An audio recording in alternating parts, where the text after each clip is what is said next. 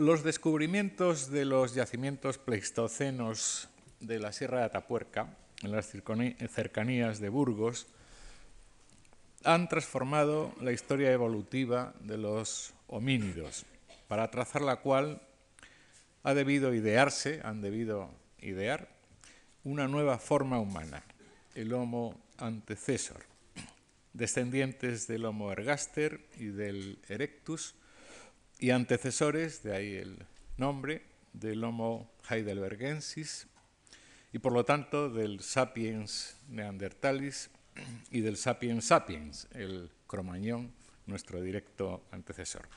Después de Atapuerca, la presencia de nuestros antepasados en Europa ha retrocedido en el tiempo cientos de miles de años.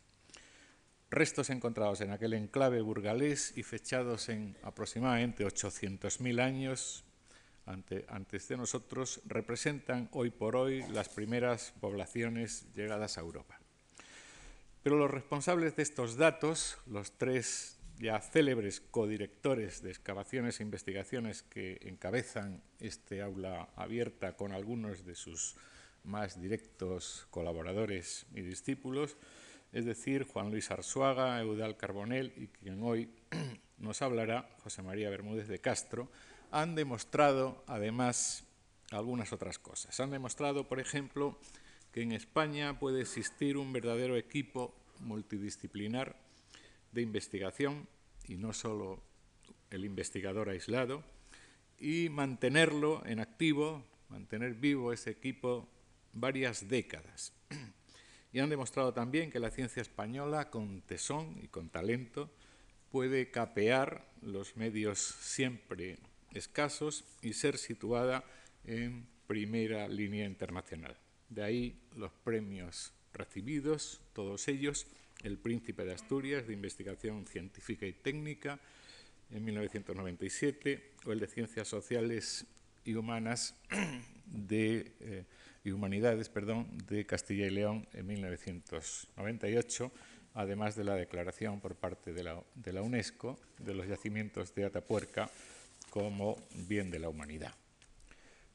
Hoy ocupa esta tribuna y comienza el curso José María Bermúdez de Castro, que es licenciado en 1977 y doctor en el 85 en Ciencias Biológicas por la Complutense de Madrid. Fue profesor titular de esta universidad en el Departamento de Paleontología de la Facultad de Ciencias Geológicas entre 1988 y 1990 y en la actualidad es profesor de investigación del Consejo Superior de Investigaciones Científicas con destino en el Museo Nacional de Ciencias Naturales de Madrid.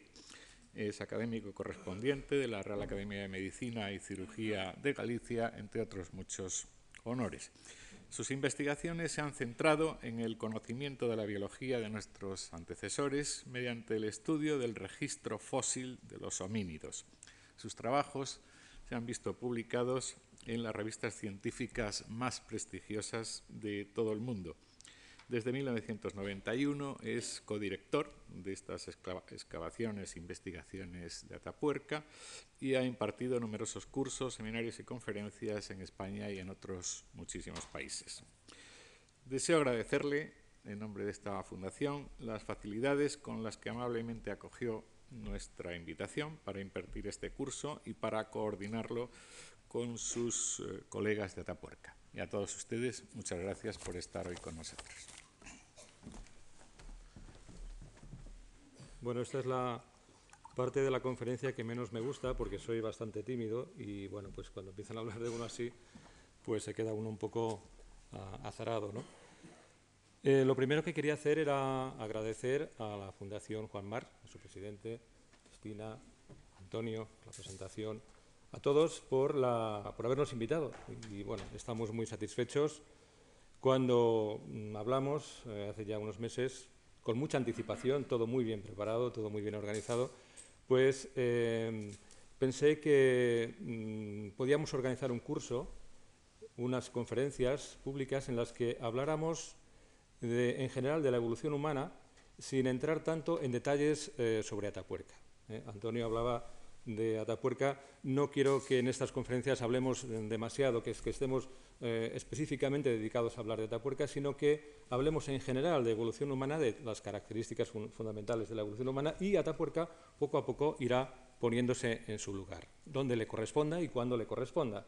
Yo creo que si hablamos solamente de Atapuerca tendremos una visión muy parcial de lo que es la evolución humana y, sin embargo, si hablamos en general de las características fundamentales, de nuestra especie y de las especies que nos han precedido, tendremos una idea más global, más general de lo que ha sido la evolución humana. Vamos a, entonces, a, por favor, a poner la primera diapositiva. Creo que tengo que apretar aquí. Eso es. Me vais a permitir. He estado ah, hablando antes durante una hora y tengo que refrescar un poco.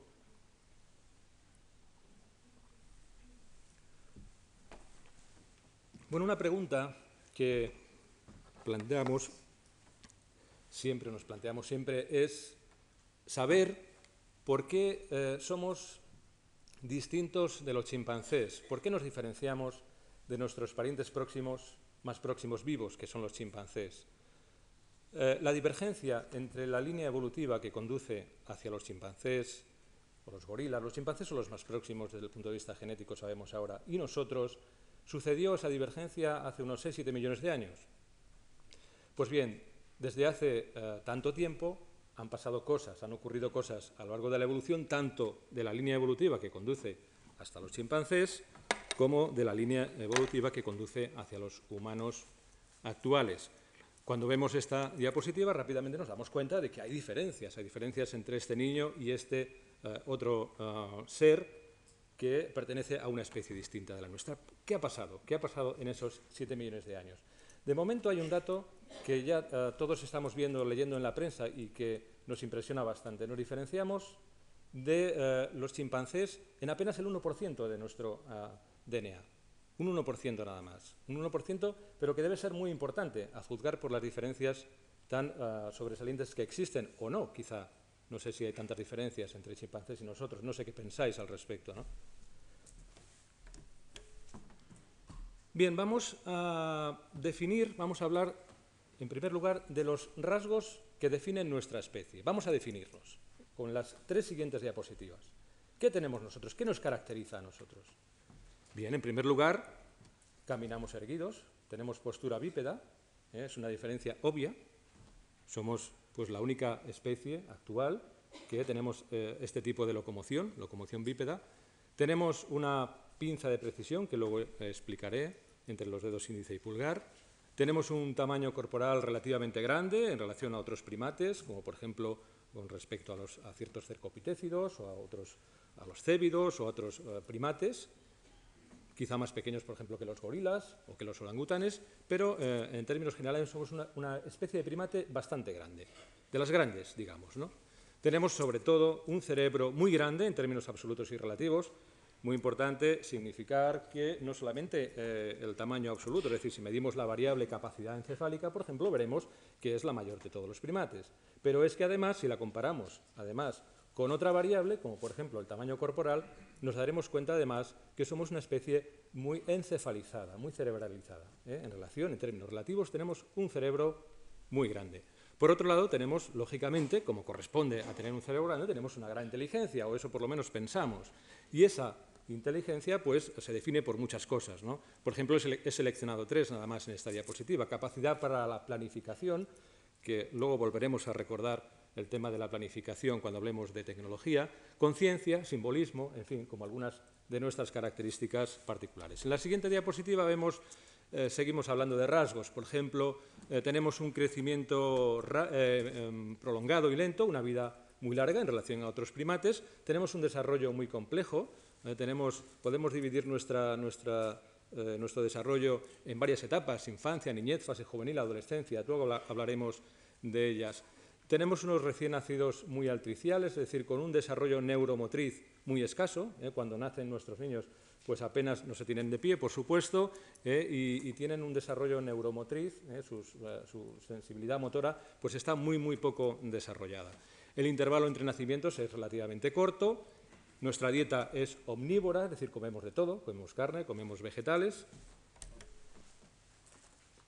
Tenemos un lenguaje articulado, tenemos cuidados intensos y prolongados de los padres en ese largo desarrollo que nos caracteriza, y luego en las sociedades primitivas, pues un hogar base permanente, estos son rasgos no, eh, no achacables a las sociedades modernas actuales, sino en este caso pues a las sociedades primitivas, división del trabajo, reparto del alimento en el grupo y tendencia a la monogamia y a la familia eh, nuclear. Estas son las características que eh, pueden definir a la especie humana. Bien, pues de todas esas características vamos a hablar en este curso y en estas conferencias.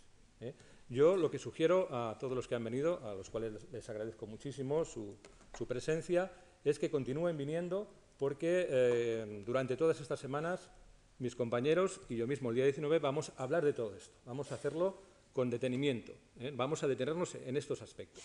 En esta charla simplemente voy a dar unas pinceladas, unas pinceladas generales de lo que llamamos o lo que se ha llamado el proceso de humanización, ¿eh? el proceso por el cual nos hemos hecho o humanos, o pensamos que somos humanos. Eh, en el pasado, por ejemplo, en el, durante todo el siglo XX se hablaba del proceso de antropogénesis, del proceso de hominización, humanización, pero en fin, vamos a hablar de humanización, ¿eh? de este proceso. Y de ese proceso hablaremos durante todas estas semanas, durante todo el mes de febrero. Y hoy daré unas pinceladas, sencillamente. Bien, pues es todos estos caracteres he mencionado en estas diapositivas anteriores, nos podemos preguntar cuándo han aparecido, cómo han aparecido, por qué han aparecido y sobre todo también en qué orden han aparecido. Estas preguntas nos las hemos hecho siempre, durante todo el siglo XX y seguimos haciéndolas en el siglo XXI. Se ha escrito mucho eh, al respecto. Por ejemplo, eh, de esta última pregunta, ¿en qué orden? ¿Qué apareció antes?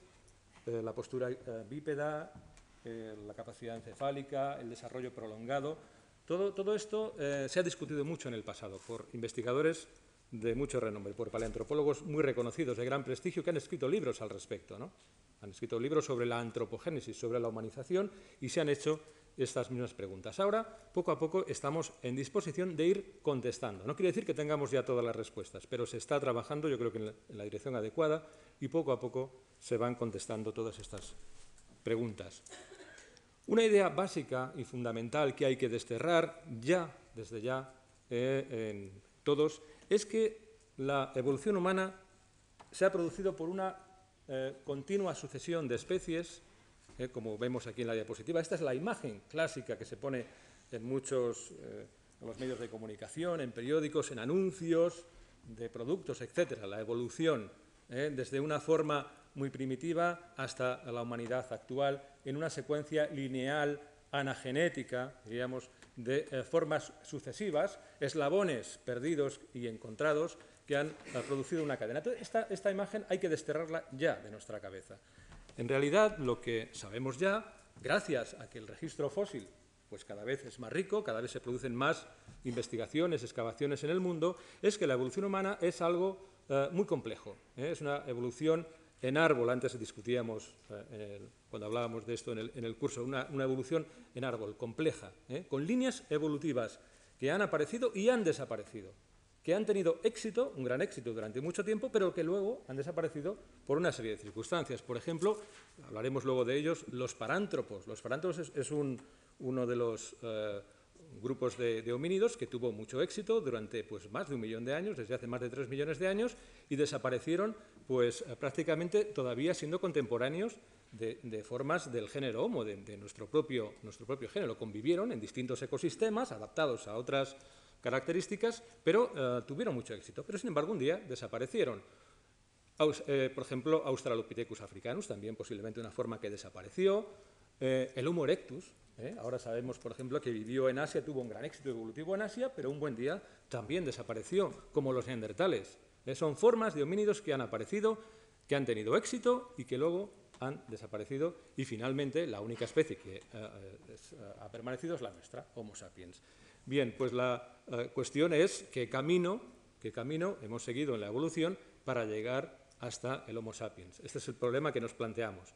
Ya no nos planteamos una secuencia lineal, sino qué ha ocurrido y cómo ha ocurrido. Y todo esto, esto ha ocurrido en un periodo larguísimo, al menos, por lo menos lo que nos dice el registro fósil de 5 millones de años y lo que nos dice la eh, biología molecular, al menos 6-7 millones de años, que es el tiempo de la divergencia, como decía antes, de la línea que conduce hacia los chimpancés, y repito, la especie más próxima viva actual, y la línea que conduce hacia los humanos actuales. No, en, estas conferencias no vamos a hablar de, no nos vamos a detener de cómo eran los australopithecus, los parántropos, todo esto no. Vamos a hablar en general de, características. Vamos a hablar de encefalización, vamos a hablar de postura erguida, vamos a hablar de desarrollo, pero no nos vamos a detener en estas características. Bien, y esta es otra, otra diapositiva de, ya en detalle de la complejidad actual de la evolución de nuestro propio género, el género Homo. Esta es la propuesta que hacemos desde el equipo de, de Atapuerca, que se parece a otras, eh, muy similar a otras propuestas como la que veíamos anteriormente, eh, producto de la, del estudio de, otro, otro, colega nuestro, Ian Tattersall, que es un estadounidense que trabaja en eh, Nueva York. Bueno, pues este, este investigador tiene una, una, filogenia que es muy parecida a esta, ¿no? es realmente muy, muy similar. Y aquí vemos pues, esto mismo que decía antes. ¿no? Aquí tenemos el Homo ergaster, por ejemplo, de que hablaremos en esta, en esta charla bastante, y una línea evolutiva, el Homo erectus, que tuvo mucho éxito durante mucho tiempo y luego desapareció. Aquí, por ejemplo, nos falta todavía mucho por saber, mucho por conocer. Asia todavía es una, es una vastísima región eh, prácticamente sin excavar. Queda todavía mucho por conocer y posiblemente dentro de unos años, pues esta línea evolutiva que ahora mismo es recta, pues eh, tengamos muchas más especies o otros grupos que habrá que ir poniendo aquí y completando este árbol filogenético del género Homo. Pero bueno, ya por lo menos aquí nos aparece el Homo antecesor, una especie de, atapuerca, el Homo heidelbergensis, una especie que también se está definiendo muy bien en atapuerca porque hay muchísima cantidad de información, los neandertales, el Homo neandertalensis y por supuesto nuestra propia especie, el Homo sapiens. Naturalmente nosotros como especie no podía ser de otra manera, estamos sometidos a las mismas leyes que cualquier especie animal o vegetal. Es decir, este es un esquema muy simple ¿no? de la evolución. En la actualidad, pues hay eh, la evolución, pues la teoría evolutiva se ha complicado muchísimo con aspectos genéticos de desarrollo, pero bueno, eh, haciendo un esquema muy sencillo para, para nosotros, pues naturalmente sabemos que, eh, pues como todas las especies, tenemos una variabilidad genética ese cambio genético se produce por mutaciones al azar del DNA, aparecen una serie de novedades en las poblaciones y la selección natural, que actúa de filtro, produce eh, una selección de esas eh, variaciones y finalmente lo que aparece es evolución, es cambio. Estamos, como digo, pues sometidos, como cualquier otra especie, a evolución, a selección eh, natural. Bien, pues desde el año 1924, cuando Raymond Dart, médico eh, describe eh, este cráneo que vemos en la pantalla, que le entregan de, una eh, cantera en Taún, en, África del Sur, sabemos que el origen de ah, los humanos es África. Desde el año 1924. Bueno, lo supo Raymond Dart, porque él, cuando describe este resto, cuando lo estudia, supo que este resto pertenecía a un miembro de nuestra familia. Sin embargo, pues la mayor parte de los investigadores no estuvieron de acuerdo con él y tardó pues así como 10 años o más incluso, hasta el año yo creo que 38, en convencer a sus colegas que este cráneo que vemos aquí de un individuo eh, jovencito, de un, Australopithecus africanus, como él mismo lo, definió, pues eh, tardó, como digo, muchísimo tiempo en ser reconocido. Pero eh, él sabía que este resto era un miembro de nuestra familia. Por tanto, él supo, fue el primero que supo, que nuestro origen es África. En África es naturalmente donde se han ido produciendo los descubrimientos más importantes de eh, nuestra evolución desde hace al menos 5 millones de años hasta hace 2 millones de años. La mayor parte de África, en esta zona del este de África, está jalonada de yacimientos tan eh, importantes, aunque no se lee, ya sé que no se lee desde, la, desde atrás, pero bueno, lo importante son las flechas que van señalando a eh, regiones o países como Kenia, Tanzania, Etiopía, África del Sur, etcétera, etcétera. En yacimientos como el Dubai, Kobifora, Canapoy, el Middle Awash, donde, donde se ha producido una cantidad enorme de descubrimientos en los últimos años, la verdadera cuna de, realmente de la humanidad, donde pensamos que se ha producido todo prácticamente, porque está apareciendo todo, está apareciendo toda la secuencia humana. ¿no? La siguiente. Bueno, pues ahora ya sabemos, naturalmente, que la primera eh, adquisición evolutiva de los humanos fue la postura bípeda. Hace posiblemente, pues, en torno a los 6 millones de años, aparece aparecen los primeros seres bípedos y, por tanto, aparece el primer miembro de nuestra familia, ¿eh? del grupo de los homínidos o de los hominini, como se les tiende a, nombrar en la actualidad. Fue la primera, la primera adquisición, ¿eh? la primera eh, característica fundamental de nuestro grupo fue la postura bípeda y la locomoción, la, postura erguida, perdón, y la locomoción bípeda. Y estas huellas encontradas en la Etoli, con una antigüedad de más de 3 millones de años, testimonian cómo la especie Australopithecus afarensis caminó erguida por esta, por esta zona. Lucy, eh, que está aquí representado por este esqueleto, pues después de hacer una, reconstrucción, pues también testimonia ya con eh, huesos y eh, con, esa reconstrucción que era un ser que caminaba perfectamente bípedo. De todos modos, es importante señalar que estas primeras especies de homínidos no perdieron totalmente su capacidad para trepar. Em, los especialistas, los, anatomistas que han realizado estudios muy finos, muy detallados de los huesos, de la mano, de los pies, de las extremidades de estos homínidos, nos dicen, llegan a la conclusión de que estos homínidos eran capaces de trepar y seguramente lo hacían muy bien, eran buenos trepadores. ¿eh? Aunque caminaban erguidos, eran todavía muy buenos trepadores. Y además, otro rasgo importante es que los eh, miembros superiores de estas especies eran muy largos en comparación con las extremidades inferiores. Es decir, todavía durante mucho tiempo las proporciones corporales no fueron exactamente como son las nuestras. Ya veremos cuándo aparecieron esas proporciones corporales. Pero en cualquier caso, repito, locomoción eh, bípeda, postura erguida, fue la primera de las características de nuestro grupo. Por tanto, durante muchos millones de años, seguramente hasta 3, 4 millones de años, en realidad fuimos muy parecidos a nuestros queridos parientes los chimpancés, pero lo único que caminábamos erguidos. En otras muchas características, como iremos viendo a lo largo de estas eh, conferencias, fuimos prácticamente muy similares a los chimpancés. Por ejemplo, en la capacidad craneal. La capacidad craneal de los primeros humanos, de los primeros homininos o de los primeros homínidos, pues fue prácticamente idéntica a la de chimpancés y gorilas, apenas 400 centímetros cúbicos. Esta diapositiva muestra con mucha eh, claridad la diferencia que existe entre el cráneo, el volumen encefálico de un Australopithecus afarensis, el de un Homo erectus y el de un humano actual. 400 centímetros cúbicos para el primer caso, unos 900 para el Homo erectus y unos 1.350 en promedio para la especie humana actual. Esta eh, progresión pues, está muy clara en esta, en esta diapositiva. Bueno, y decía antes que durante todo ese tiempo florecieron una serie de, formas, los Australopithecus o, por ejemplo, los parántropos. ¿eh? Los parántropos decía antes que fue una línea evolutiva que tuvo éxito durante mucho tiempo y luego desapareció. Los parántropos, por supuesto, erguidos, caminando perfectamente erguidos, con una proporción de los miembros superiores en comparación a los inferiores algo distinta de la nuestra, son muy largos los brazos, pero en cualquier caso caminando erguido y probablemente con una buena capacidad para trepar, pero con una capacidad encefálica muy pequeña. Esta especie en concreto, como todas las especies de esa época, fueron vegetarianos, ¿eh? totalmente vegetarianos. Comentaba antes que, bueno, no podemos decir que no fueran capaces de comer algún pequeño animal, eso por supuesto, pero en cualquier caso su dieta fundamental era vegetariana herbívora. Y sobre todo en este caso, en el caso de los parántropos, que eh, presentan pues, un sistema muscular para la masticación eh, considerable, muy, muy potente. Esta quilla sagital demuestra que el músculo masetero, que a nosotros aproximadamente nos llega a esta altura, a la altura un poco de la, oreja, pues a ellos les llegaba prácticamente hasta, hasta arriba, la parte de arriba del cráneo, y se insertaba en esta quilla de hueso eh, que se producía precisamente para poder soportar la tensión de ese músculo ah, masticador. Eh, vamos a darle a este cráneo la vuelta y vamos a ver sus dientes, sus molares, aquí los tenemos, que em, si hacemos un estudio del área de, masticación, veremos que es eh, pues hasta tres y cuatro veces la nuestra. ¿eh?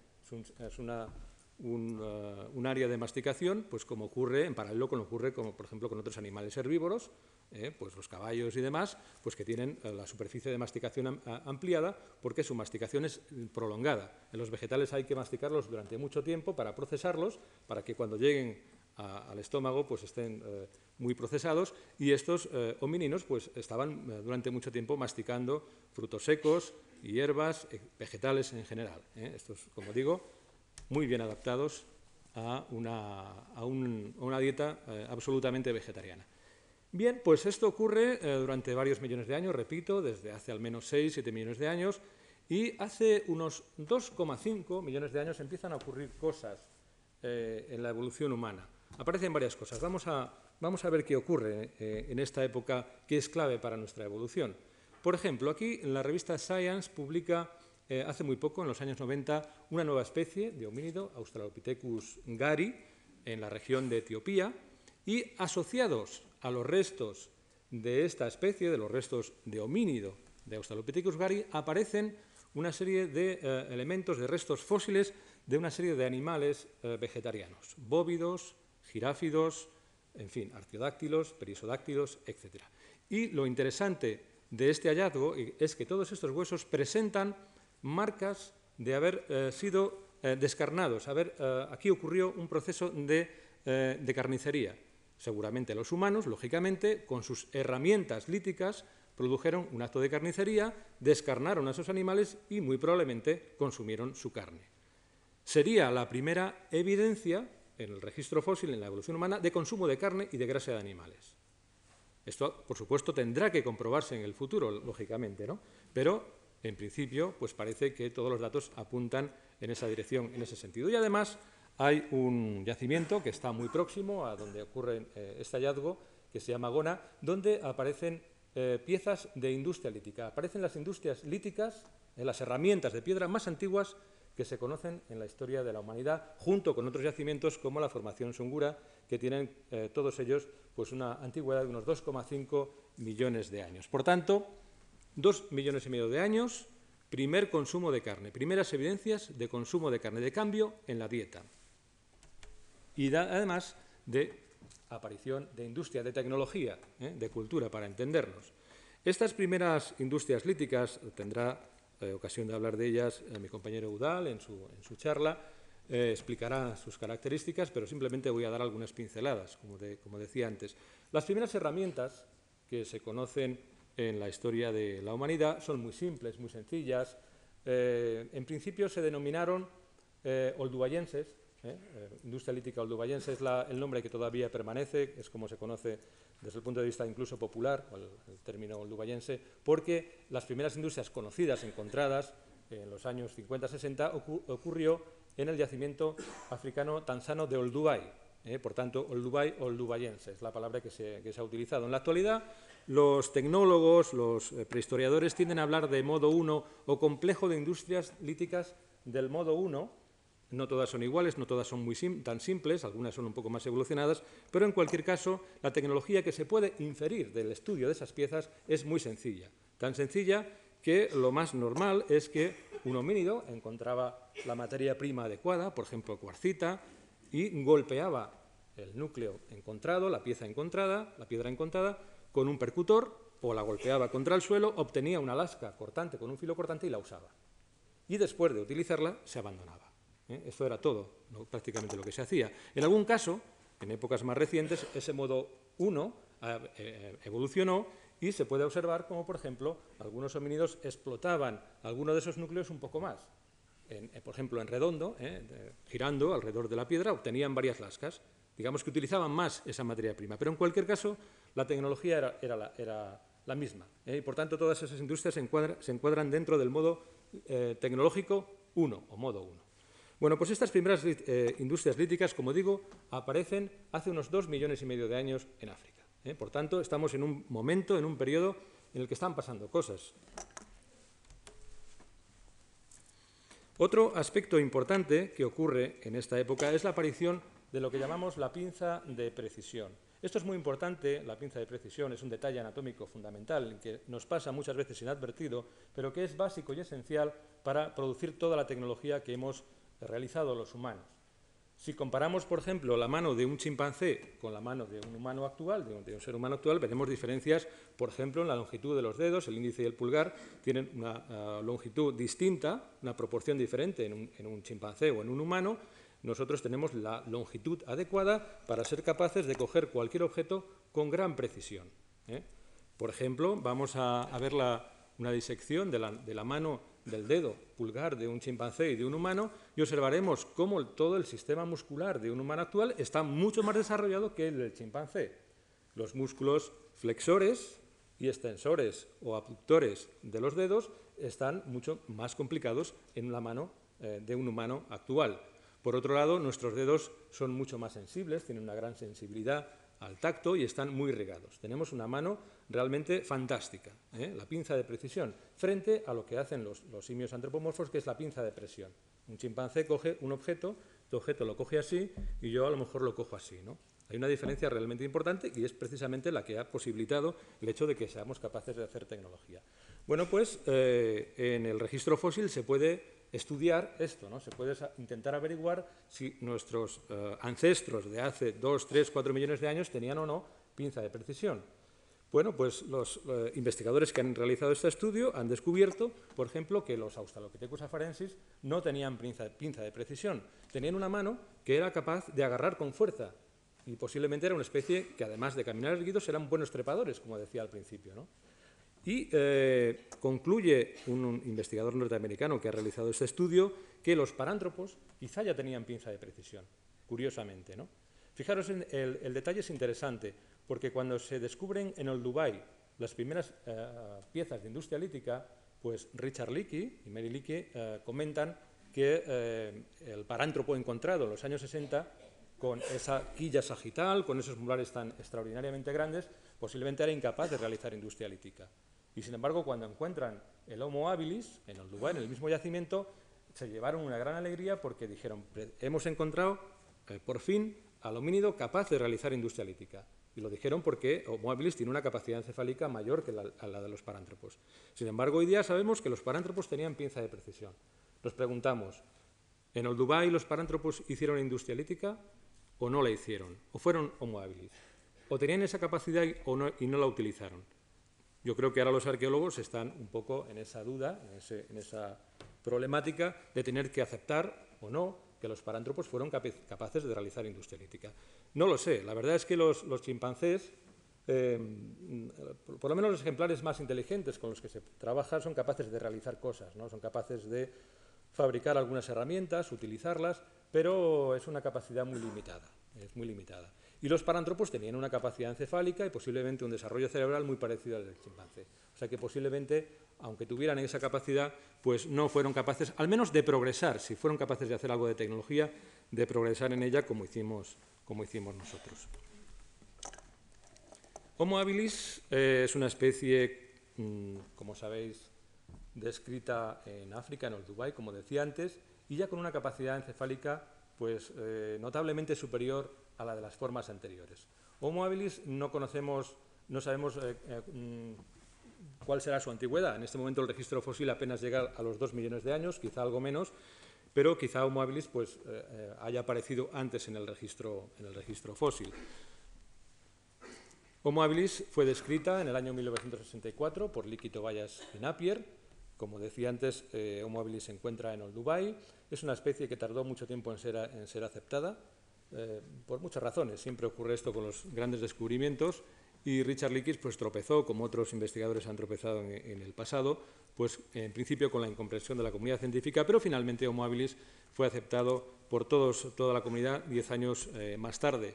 Ahora, curiosamente, un investigador eh, británico se está planteando si Homo habilis debe sacarse de nuestro género, del, género Homo, e incluirse dentro de, del género Australopithecus por razones que explicaré el próximo día, el día, el día 19. Homo habilis tiene ya, como decía antes, una capacidad encefálica mayor que la de las formas anteriores, llega incluso hasta los casi 700 centímetros cúbicos, 650, 670, 600 y pico es el promedio, cabezas más redondeadas, neurocráneos más redondeados por el efecto de ese aumento del volumen encefálico, pero todavía eh, caras muy grandes en relación al neurocráneo. Y aquí tenemos una reconstrucción de Homo habilis en la que pues, vemos, por supuesto, postura erguida ¿eh? Eh, perfectamente y un rostro que empieza a achatarse un poquito y empieza ya a parecerse algo a nosotros. ¿eh? Son las primeras formas que empiezan ya a vislumbrar, a vislumbrar un poco esa cara ya más, más humana. Bueno, pues haciendo un resumen de lo que he comentado antes, en esta diapositiva se ven una serie de rasgos, de características unidos por flechas. Pinza de precisión, capacidad, posibilidad de producir herramientas de piedra, consumo de carne ligado a un aumento de la capacidad craneal. Nos comentan dos investigadores ingleses, Leslie Ayello, Peter Weller, del University College de Londres, que eh, seguramente existe una relación, una correlación entre el, consumo de carne y el aumento de la capacidad encefálica. ¿Por qué lo plantean? Pues lo plantean por una cuestión eh, de metabolismo, de, mm, energía consumida. Por ejemplo, nuestro cerebro consume una gran cantidad de energía. Necesitamos muchísima cantidad de oxígeno y de azúcar para que nuestro cerebro funcione. Es un órgano, desde el punto de, vista metabólico, muy caro. ¿Eh? Pagamos muy caro tener un cerebro como el que tenemos. Lo pagamos muy caro. Y bueno, pues eso nos implica que tenemos que consumir, lógicamente, pues una cantidad de oxígeno continuamente necesaria para, alimentar ese oxígeno y además una gran cantidad de azúcar. Si nos falta el oxígeno durante un poco de tiempo en el cerebro, pues tenemos un problema muy serio, muy grave. Es un, es un órgano muy costoso. Al fin y al cabo, el cerebro, el cerebro es el marcapasos de nuestra vida. ¿eh? Es un órgano fundamental. Pues bueno, pues para poder tener un cerebro tan grande, lo que tenemos que hacer es sacrificar algo. Y en este caso, lo que piensan los investigadores, yo creo que desde eh, bastante acertadamente, los investigadores británicos, es que reducimos, en consecuencia, el aparato digestivo. Por ejemplo, en los herbívoros el aparato digestivo es muy largo, es muy grande, se consume una gran cantidad de energía en producir ese, tubo digestivo, pero el cerebro es pequeño. En cambio, en los animales carnívoros ocurre lo contrario. El cerebro crece y, en consecuencia, el sistema digestivo se acorta. Necesitamos menos cantidad de tubo digestivo, de longitud de tubo digestivo, para digerir las proteínas de la carne. Entonces parece que todo ocurre eh, así en el registro fósil de los homínidos. Consumo de carne, mayor capacidad craneal. También mayor duración de la infancia. Ahora veremos este tema.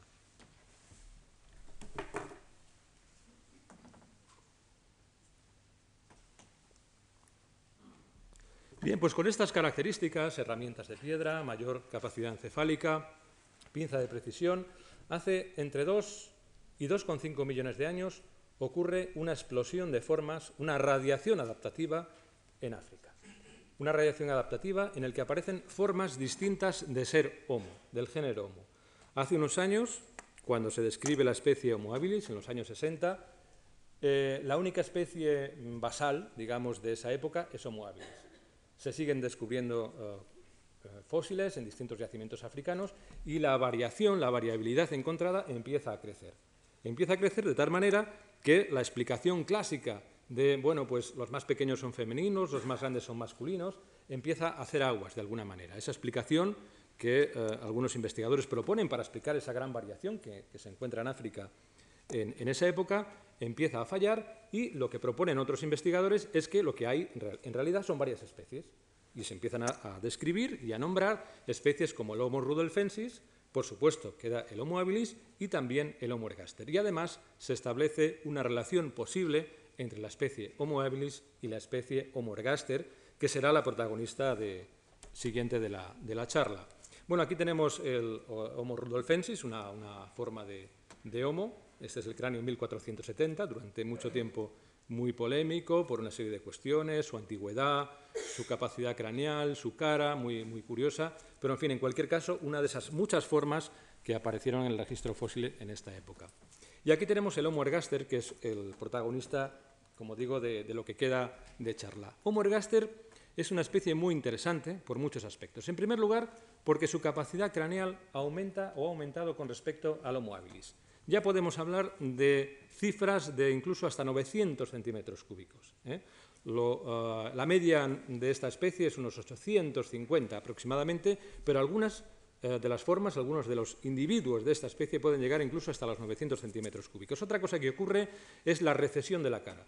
¿eh? la cara empieza a poco a poco hacerse menor en comparación con el neurocráneo. ¿Eh? que esta es una de nuestras características. Si vemos un cráneo actual, observamos que la cara está muy reducida y en cambio el cráneo, el neurocráneo es muy grande. Bueno, pues esto empieza, se vislumbra ya en Homo habilis, como decía antes, pero empieza ya sobre todo a manifestarse en esta especie africana Homo ergaster, que tiene una cronología conocida de hasta cerca de 2 millones de años y aproximadamente 1,5. ¿eh? Ese medio millón de años es el rango conocido en este momento de esta especie Homo ergaster tan interesante. Esta especie, como nos explicará eh, en su momento José Miguel Carretero, pues tiene unas proporciones corporales que ya son como las nuestras. Luego quizá lo veremos en, otra diapositiva. Bueno, pues esta especie, con, eh, esas características, fue capaz de realizar dos, ah, decía antes en el curso, dos hazañas fundamentales en la evolución humana, dos hazañas. La primera, salir del continente africano. La primera especie de homínido que fue capaz de sobrepasar el continente africano fue Homo ergaster. Lo sabemos ahora eh, gracias a descubrimientos que se están realizando en la República de Georgia. En la República de Georgia eh, hay un grupo de investigadores que, eh, también comentaba antes, están luchando contra las circunstancias desfavorables de su país, un país recién salido de, de una guerra, con muy pocos medios disponibles para la investigación, pero están formando un equipo de una manera muy meritoria. Colaboran con ellos alemanes, franceses, y otros equipos que eh, realmente se aprovechan un poco de las circunstancias, pero ellos están luchando, trabajando y han hecho un descubrimiento realmente sensacional. La primera mandíbula que aparece aquí en la diapositiva eh, se produce ese primer descubrimiento en el año 1991, pero en estos últimos años se han ido produciendo eh, descubrimientos tan impresionantes como este, este cráneo que vemos aquí en la diapositiva, tiene apenas 600 centímetros cúbicos, una cara muy grande y esta forma, este homínido, estaba realmente fuera del continente africano. Vamos a ver una reconstrucción muy reciente de eh, Mauricio Antón, un compañero nuestro que hace unos dibujos fantásticos, y podemos observar que la cara de este uh, homínido, hominino, pues es todavía bastante primitiva. Y la verdad es que la reconstrucción es muy buena en el sentido que el cráneo que veíamos antes tiene una capacidad craneana realmente muy pequeña. Incluso yo diría que es una forma primitiva de Homo ergaster. Bueno, pues esta primera salida del continente africano ocurre hace 1,7 millones de años. Tenemos ya evidencias claras de que esto ocurre así. ¿eh? Hay datos muy fiables que ya nos indican que la primera salida, la primera dispersión humana fuera de África ocurre hace nada menos que hace 1,7 millones de años. Bien, y esa primera dispersión eh, fuera de África parece que empieza un poco a casar con, eh, otros datos que vamos conociendo.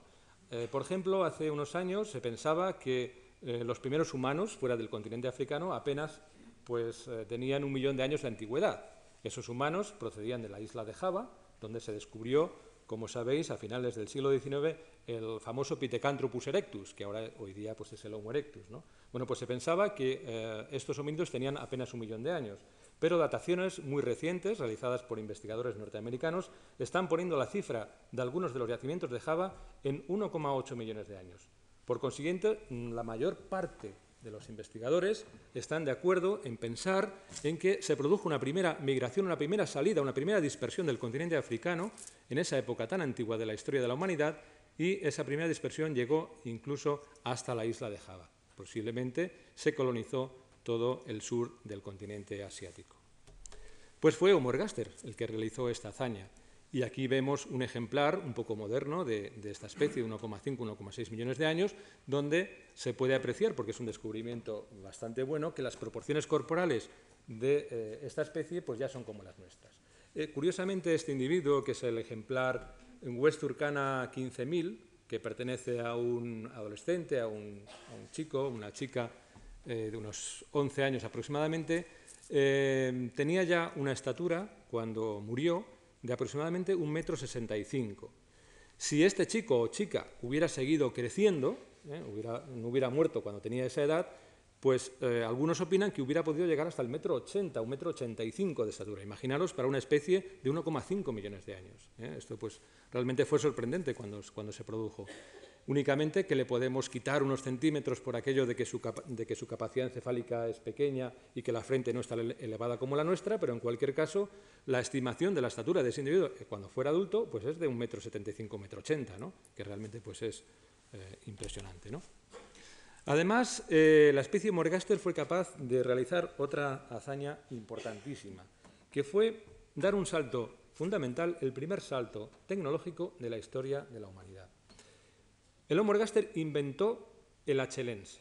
¿eh? El achelense es un modo de industria lítica, ahora los tecnólogos le llaman modo 2, que se describe por primera vez en Francia, de ahí viene de Acheul, viene el nombre de achelense, pero sin embargo el invento de esta industria lítica, de esta tecnología, se produjo en África hace posiblemente más de 1,5 millones de años y fue realizado por Homo ergaster, quizá porque sus capacidades encefálicas se lo permitían.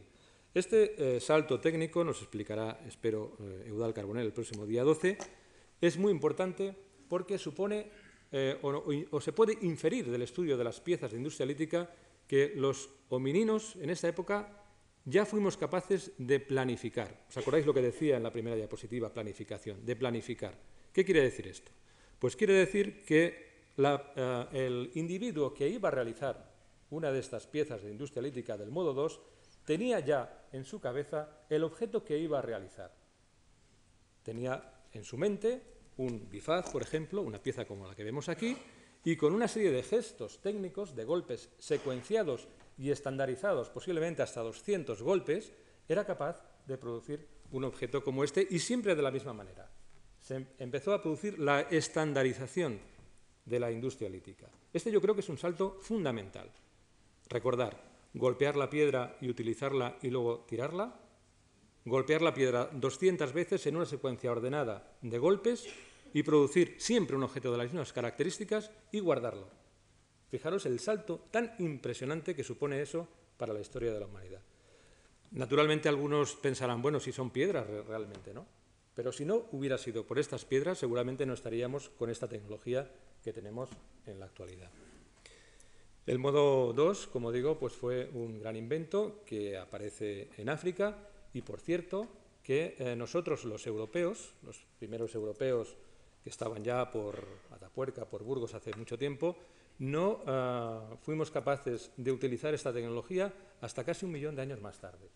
Las primeras industrias líticas achelenses del modo 2 en Europa tienen una antigüedad de tan solo 500, entre 500 y 600 mil años. Es decir, como también decía antes en el curso, Europa durante mucho tiempo fue el tercer mundo. ¿Qué os parece? ¿Eh? esto es muy, muy interesante, muy curioso. ¿no? Una tecnología que tardó muchísimo en llegar. Bueno, otro rasgo eh, importante del Homo ergaster, del que hablaremos con mucho detenimiento el día 19 en la próxima charla, es el desarrollo, la prolongación y complejidad del desarrollo.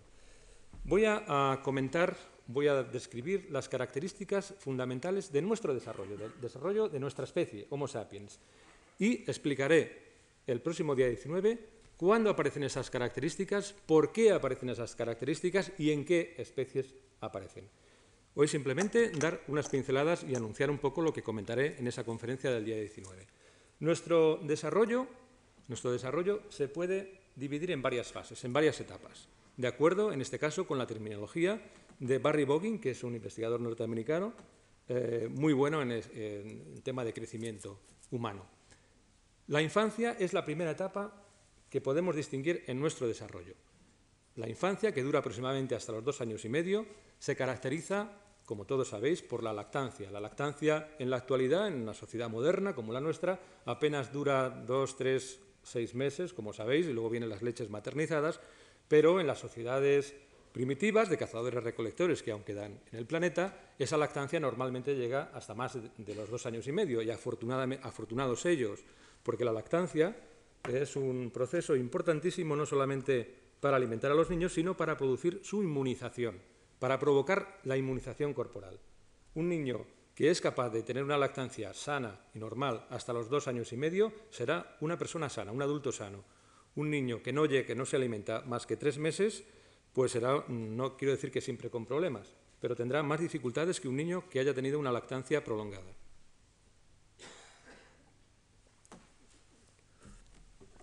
Bueno, de esto había que hablar mucho.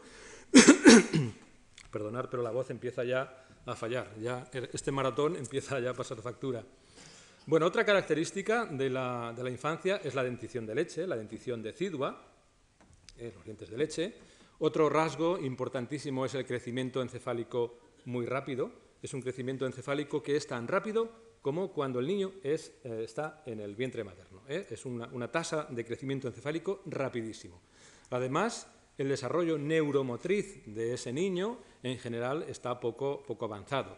De hecho, cuando nacemos tenemos un desarrollo neuromotriz bajísimo. ¿eh? no, nos mantenemos de pie, apenas nos movemos, en fin, estamos muy desvalidos. ¿eh? Necesitamos una protección tremenda porque ese desarrollo neuromotriz y cerebral pues, todavía está muy poco avanzado y en este caso en progreso durante la infancia. Y además la dependencia de la madre es total durante este periodo.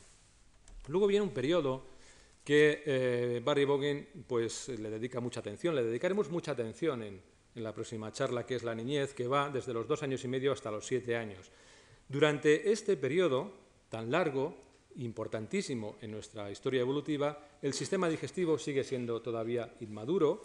También comentaba antes que eh, el problema que tienen los niños, por ejemplo, cuando las madres o los padres le dicen, niño, tienes que comer, tienes que comer esto y tal, el niño dice que no lo quiere comer, no es porque el niño sea caprichoso, es que el niño probablemente no puede digerir ese tipo de alimentos. ¿eh?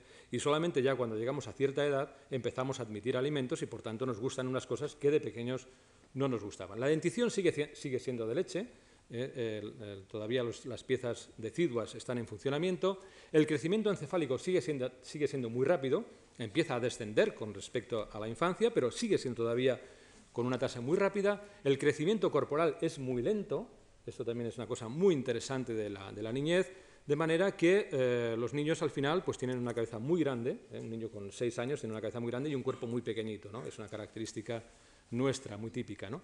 Y todavía seguimos dependiendo de los padres de una manera prácticamente total.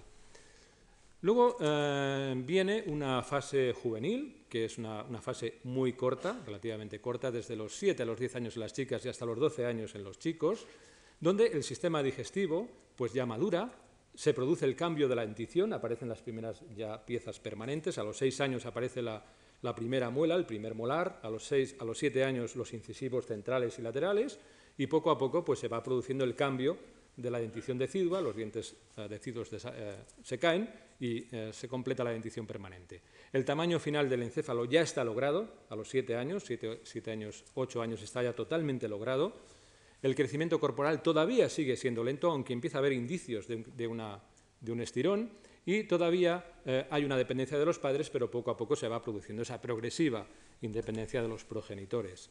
Finalmente, la fase juvenil es una fase por todos conocida, la adolescencia, que dura hasta los 17-18 años, en las que ya tenemos la dentición definitiva, a los 18 años ya aparece la muela del juicio, hay un cambio neuroendocrino importantísimo, aparece pues eh, picos de testosterona, de progesterona, en fin, todas las hormonas eh, sexuales y de crecimiento eh, que producen un estirón puberal muy característico y típico de la especie humana actual, la madurez sexual y el progresivo comportamiento del adulto. Bueno, pues todas estas características que he mencionado son propias de nuestra especie. La pregunta es si son exclusivas, si nosotros somos la única especie que tiene un desarrollo tan largo y tan complejo como este que he mencionado. ¿no? Bueno, lo explicaré el día 19, explicaré, me detendré mucho, mucho más en este tema, pero ya os comento que eh, gorilas, chimpancés, los australopithecus y los parántropos tenían un desarrollo mucho más corto, por supuesto en gorila y chimpancé lo, sabemos porque son especies actuales, pero de los australopithecus no lo sabíamos, ahora ya lo sabemos, que tenían un desarrollo tan corto como el de chimpancés y gorilas y además tan sencillo como el suyo. Gorilas y chimpancés, por ejemplo, tienen una infancia que es muy larga, que dura prácticamente hasta los cinco años. El intervalo entre nacimientos de esta especie incluso es de hasta cinco años, en orangutanes hasta siete años. Eh, en ese tiempo, durante el intervalo entre nacimientos tan largo, los, los eh, chimpancés bebés o los infantes chimpancés y los gorilas son lactantes ¿eh? y la madre no puede tener otro hijo. ¿no? Entonces es una infancia que dura muchísimo. ¿eh? La lactancia caracteriza a esas especies. Y tienen además una fase juvenil muy larga. Naturalmente no tienen niñez ni tienen adolescencia. ¿Cuándo apareció la niñez? ¿Cuándo apareció la adolescencia? Pues son preguntas que nos hacemos, son preguntas que tratamos de responder con el estudio del registro fósil y el próximo día veremos los métodos que estamos siguiendo para tratar de averiguar cuándo apareció, eh, aparecieron estas características de nuestro desarrollo. Veremos, ya lo anuncio, que Homo ergaster posiblemente fue la primera especie en la que empezaron a aparecer de una manera incipiente o tímida estas características y naturalmente fueron evolucionando y progresando hasta llegar a la actualidad. Pero este desarrollo largo y complejo es un rasgo muy importante, así como la postura erguida o el incremento de la capacidad encefálica hace dos millones y medio de años fueron características esenciales y básicas en el progreso de la humanidad o en la evolución de los homininos, el desarrollo largo y complejo ha sido la característica fundamental que ha permitido la evolución del género. Es un rasgo importantísimo. Ese desarrollo largo y complejo pues, ha permitido el aumento del cuerpo y del cerebro hasta llegar a los valores actuales. Supone un mayor tiempo de aprendizaje, ¿eh? lógicamente, porque el tiempo de desarrollo es más largo. Los cuidados parentales son muy intensos y eso pues, tiene también una gran importancia en la formación de desarrollo encefálico cerebral y de la adquisición de una serie de, características en el cerebro. Las relaciones sociales son muy complejas, existe una división del trabajo, una fuerte cohesión entre los grupos, la aparición probablemente del lenguaje y finalmente la tecnología. Todos estos rasgos no sabemos cuándo han ido apareciendo, lo iremos explicando o lo irán explicando mis compañeros a lo largo de las charlas, pero el desarrollo largo y complejo ha sido básico y esencial para la aparición de todas estas características humanas actuales. Y volvemos otra vez de nuevo a la, filogenia que veíamos antes para ver a nuestro protagonista, a nuestra estrella de esta noche, que es el Homo ergaster, ¿eh? que aparece aquí como la base de todo lo demás que sucedió en la evolución del género. Homo ergaster probablemente es la especie básica, esencial, como digo, la estrella de la, evolución humana del género Homo, a partir de, la cual se han ido produciendo otras líneas evolutivas, como por ejemplo Homo erectus, como veíamos antes, de Manisi en la República de Georgia, Homo erectus, posiblemente el Homo antecesor, a juzgar por las características que hemos podido constatar en los fósiles de Atapuerca, y el Homo antecesor, posiblemente, según en nuestra opinión, el antecesor común de otras líneas evolutivas, entre ellas la nuestra, la de Homo sapiens.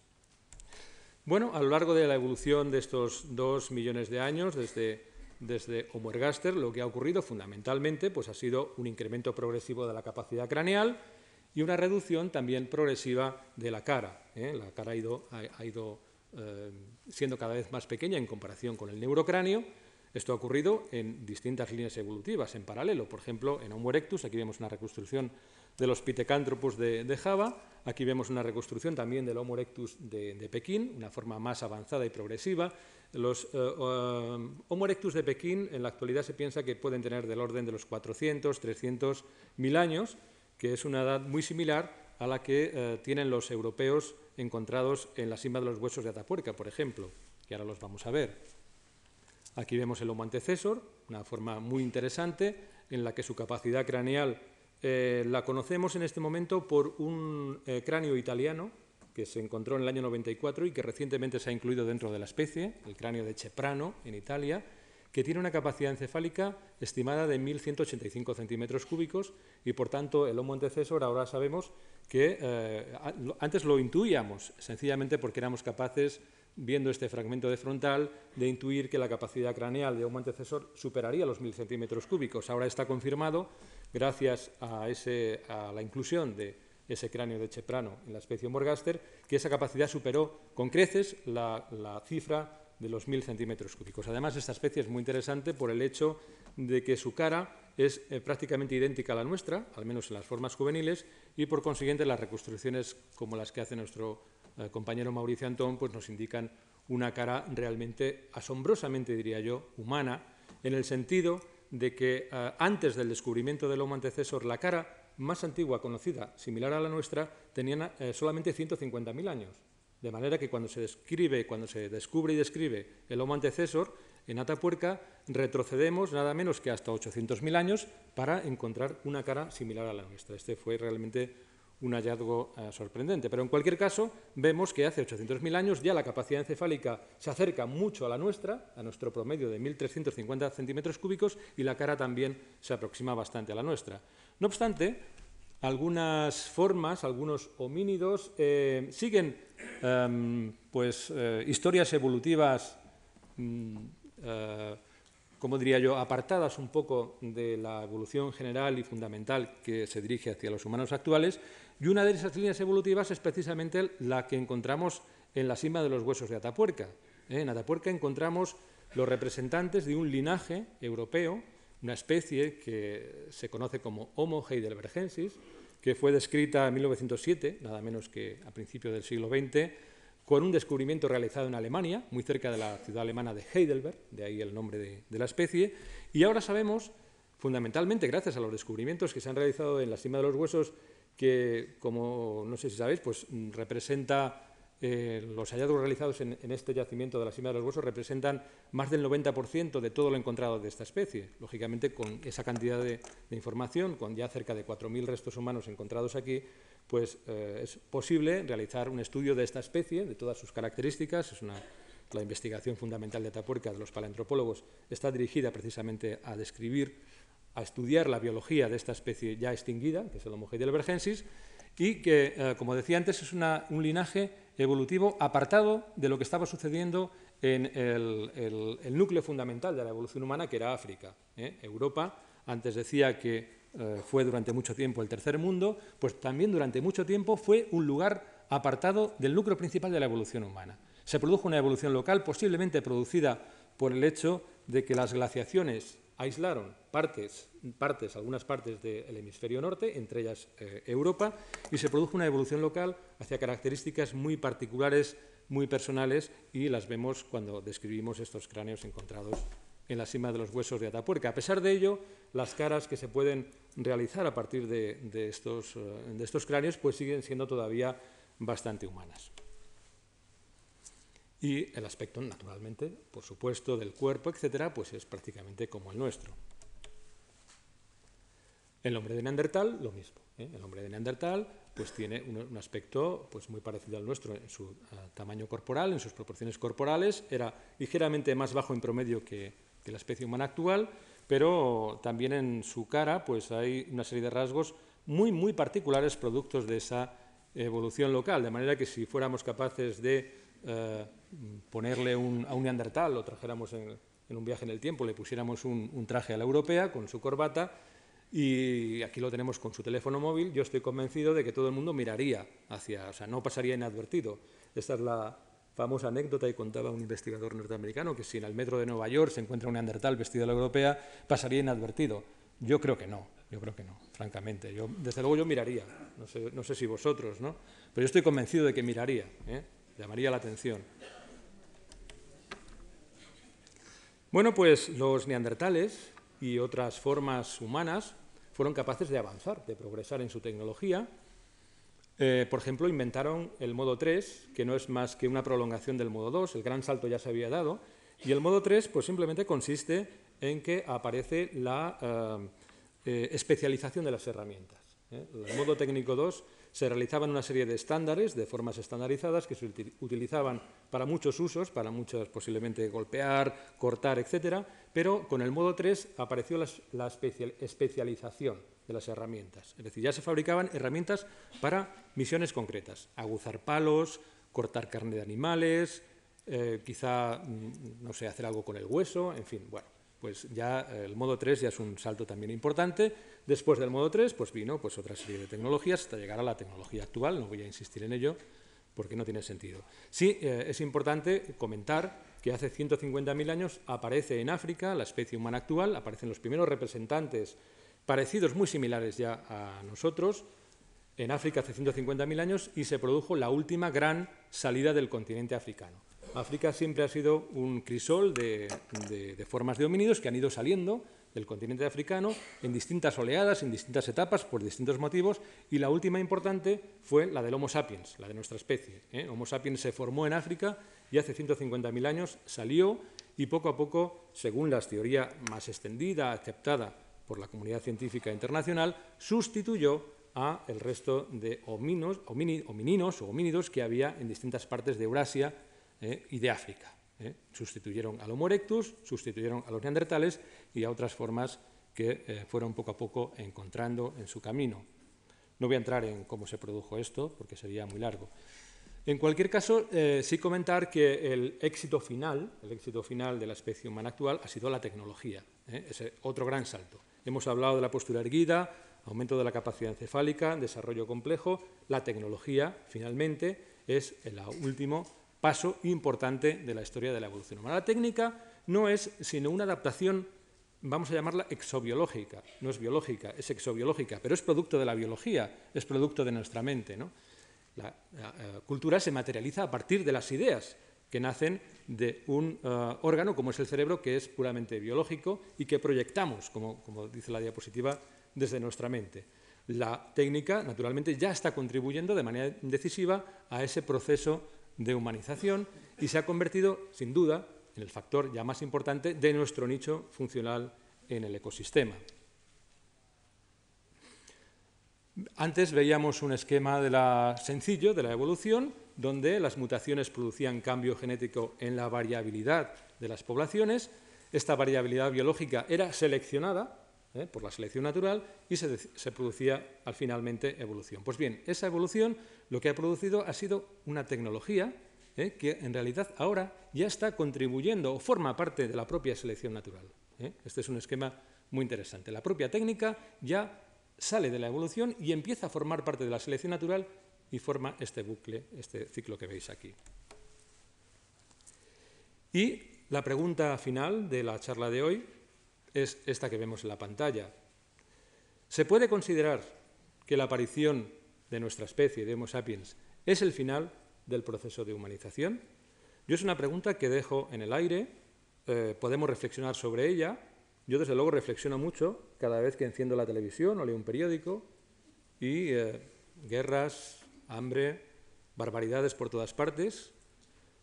Sin embargo, cosas eh, increíbles, ¿no? Pues tecnología fantástica, hacemos obras de arte maravillosas como las que tiene la Fundación, que he estado admirando antes de la, de la charla pero sin embargo otras cosas increíbles. Eh, esta pregunta la dejo aquí porque yo estoy convencido de que mi compañero Eudal Carbonell el día 12 hablará de esto. Él pues está muy, muy metido en este tema, es un tema que le preocupa mucho desde el punto de vista eh, filosófico. Es una pregunta, es más, que una pregunta, es una provocación. Es una provocación. ¿no? ¿Somos ya humanos? ¿No lo somos? Ese proceso que hemos visto, que hemos descrito a lo largo de esta charla, así con, con pinceladas que iremos explicando, que iremos profundizando en él a lo largo de las charlas, eh, ¿ha finalizado ya o no ha finalizado? Y con esto termino. Muchas gracias por su atención.